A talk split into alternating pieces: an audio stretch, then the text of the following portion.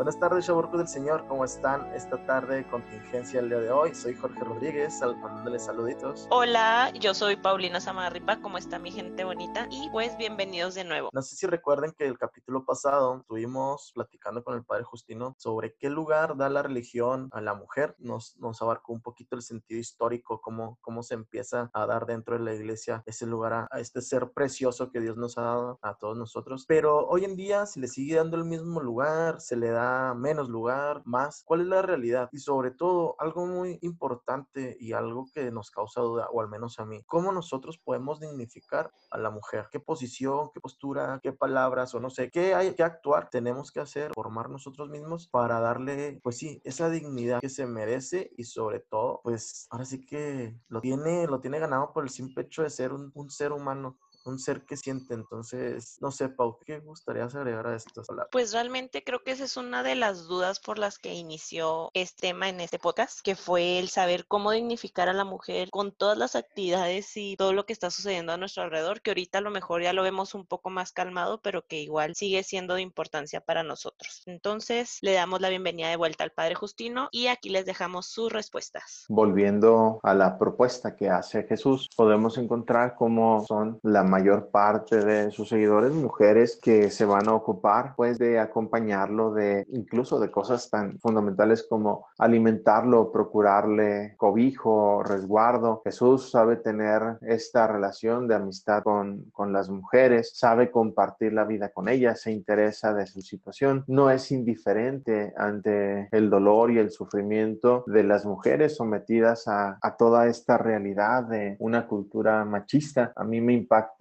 el, el, pasaje precisamente cuando Jesús se topa con una mujer que ha perdido, con una viuda que ha perdido a su hijo. El dolor de esta mujer, si bien es cierto, era la muerte de su hijo, pero también en el fondo era el dolor de qué iba a ser de ella. Si no tiene esposo y ya no tiene hijo en una comunidad judía, pues ella iba a estar expuesta a muchas vejaciones e injusticias. Por eso el milagro que realiza Jesús es también impresionante en este sentido. Al devolverle la vida al hijo, que entendemos para una madre es parte entrañable de su ser, pero también le está devolviendo de alguna manera su dignidad o está recordándole su grandeza, le está recordando que ella es parte importante en, en la comunidad y, y, le da los medios para que pueda seguir viviendo bien, no solamente hablando de, en, en un sentido sociocultural, sino bueno, también la abre a esta vida nueva en la fe para que en Jesús pueda experimentar el don del amor que viene del Padre y la llamada a vivir en, en su dignidad. Sin duda, Jesús aparece rompiendo los esquemas y aparece rompiendo todas esas tendencias o constantes del machismo de su tiempo. No tiene reparo el Señor de ir contracorriente y manifestar la importancia, la grandeza de la mujer. Eh, aparece por ahí, no pretendo ahondar mucho, pero aparece pues luego la, la cuestión de por qué no hay sacerdotisas por qué no se consagra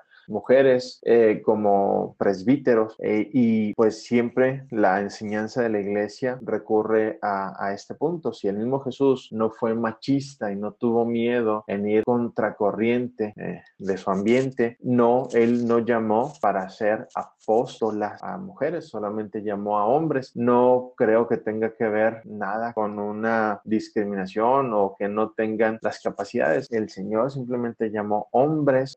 tendremos que preguntarle a él por qué, pero cierto que el, la mujer en, en, en, la vida de la iglesia pues tuvo un papel importantísimo, incluso en la primitiva iglesia sabemos que el gran empuje venía de las mujeres, eran quienes acogían a los apóstoles, a los predicadores, quienes organizaban muchas de, la, de las comunidades que iban surgiendo. Ahí tenemos el papel importante de esta mujer, Priscila, que en, en, la vida de la, de la primitiva iglesia pues marca eh, una situación importante al, organizar la comunidad, al acoger el Evangelio, el ser un foco de alguna manera para que el Evangelio se siguiera expandiendo. La vida de la iglesia sin el pel de la mujer no puede entenderse. Realmente tiene importancia y, relevancia. Así que podemos ver cómo Jesús con su propia vida y en su doctrina nos enseña que todos somos hijos de Dios y que cada uno tiene algo que ofrecer y una tarea que realizar eh, la misión será hablar pues de esta unidad. Eh, me permito recordarnos que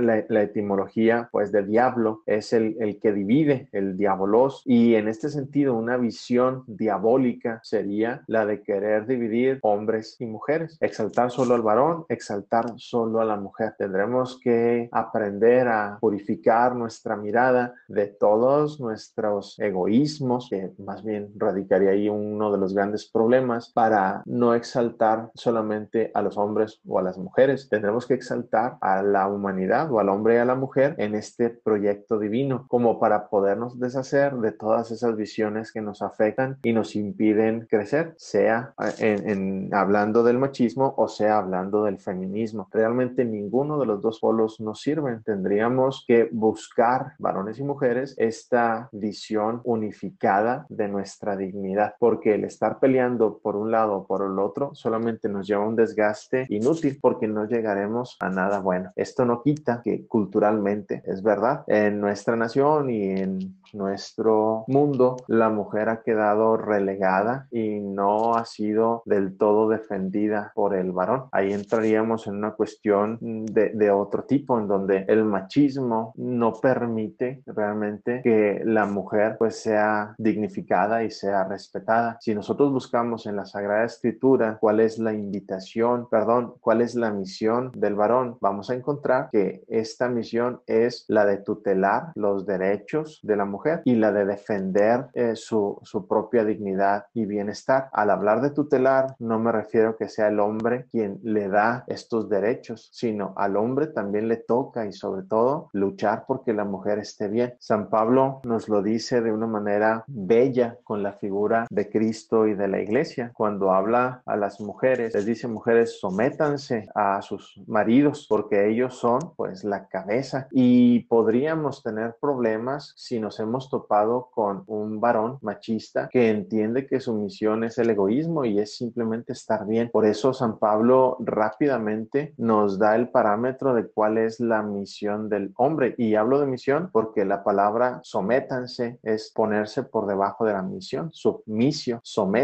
por, pónganse por debajo de la misión del hombre, porque la misión del hombre es protegerlas, es cuidar su bienestar, es embellecerlas, hacerlas crecer. Es decir, el la misión que tiene el varón respecto a la mujer es la de garantizar que la vida de la mujer realmente se está desarrollando en todos los ámbitos. Eh, tanto así que dice San Pablo, sean como Cristo, que amó a la iglesia y, y entregó su vida para embellecerla y llevarla pues a la gloria. Así que la misión realmente del varón, si la queremos entender en este sentido bíblico del que nos habla San Pablo, es dar la vida, la propia vida, porque la mujer esté bien. Y quizá es ahí donde comienzan nuestros grandes problemas, porque en una mentalidad machista el hombre piensa solo en su egoísmo, en su comodidad y deja de cumplir esta misión. Es una misión grande. Entregar la propia vida es asemejarse a Cristo que derrama la propia sangre porque su esposa pueda acceder al cielo. Y la misión del varón tendrá que entenderse necesariamente en este sentido. Es nuestra misión, es desgastarnos, es entregarla propia vida porque la mujer esté bien. Pero nos enfrentamos pues ante una dificultad cuando el varón no ha comprendido esta misión. Ok,